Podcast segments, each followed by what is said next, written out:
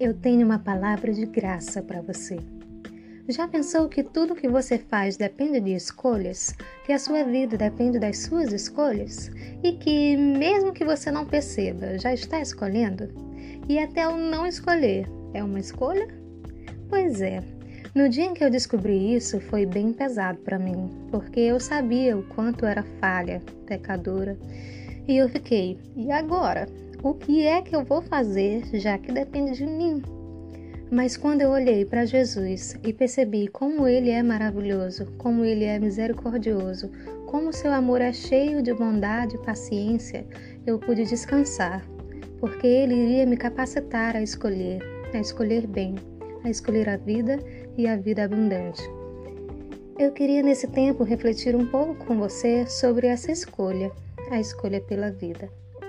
Mas o que seria essa vida abundante? Vou deixar você pensando sobre isso enquanto vou falando algumas coisas, certo? Para que a gente vá construindo juntos. João 10,10 10 fala o seguinte: O ladrão vem apenas para roubar, matar e destruir.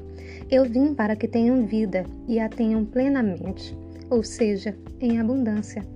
Se a gente for analisar algumas palavras no original grego, veremos que ladrão vai trazer a ideia de alguém que é tão habilidoso naquilo que faz que ele vai roubar de uma forma praticamente imperceptível. O ladrão vai tentar arruinar o seu projeto, os seus planos, de uma forma muito sagaz. Matar aqui se refere a um sacrifício religioso.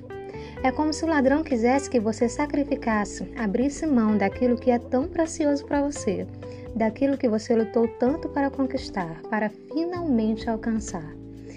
E destruir traz uma ideia de que, já que ele tentou tanto fazer você desistir e não conseguiu porque você permaneceu, vai tentar agora fazer o projeto, a circunstância não prosperar, para que você pense que não era bem por aquele caminho, para que você se pergunte: será se me enganei? Para que você pense que perdeu tempo e assim talvez desista. Mas Jesus veio para que tenhamos vida e vida abundante. Tenham, no tempo grego, dá uma ideia de ter continuamente. E essa vida é uma vida repleta de vitalidade, não é uma vida que apenas vive. Abundância é o extraordinário. Sabe aquele infinitamente mais? É isso. É essa vida que Jesus tem e quer para nós. Mas se no meio disso tudo, dessa caminhada para alcançar a vida abundante, e se a gente escolher errado? Infelizmente, isso ainda vai acontecer. Ainda estamos em um corpo mortal. Por mais que o nosso desejo seja sincero por uma vida de santidade, ainda iremos pecar. Não intencionalmente. Mas depois de errar, ninguém precisa viver com medo, esperando o próximo erro. Não. Devemos nos arrepender, nos achegar com confiança ao trono da graça. Não temos um sumo sacerdote que não se compadece de nós, pelo contrário, ele intercede por nós. Se você errar, pecar, chegue mais perto. É a presença dele que vai te purificar. Você não tem como se purificar para depois se chegar. Venha com seu coração quebrantado. O Senhor te ama e ele ainda conta com você. Aquilo que o homem semear, isso também se fará. Gálatas 6, 7. Isso significa que à medida e na medida em que semeamos, também ceifaremos. Se você semeia de maneira inconstante, de maneira relaxada, assim também ceifará. Se não nos cansarmos de fazer o bem, a seu tempo ceifaremos, se não desfalecermos.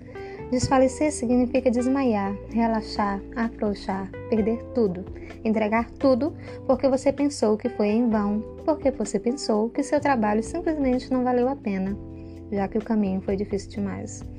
2 Timóteo 4:2 diz assim: que pregues a palavra, inches a tempo e fora de tempo.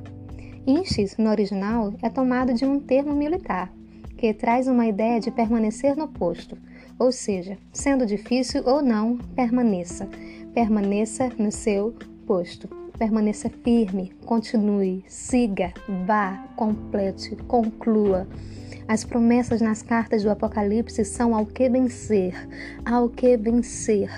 Quem vence não é quem nunca perdeu uma luta, mas quem venceu a batalha, mesmo tendo perdido uma luta ou outra.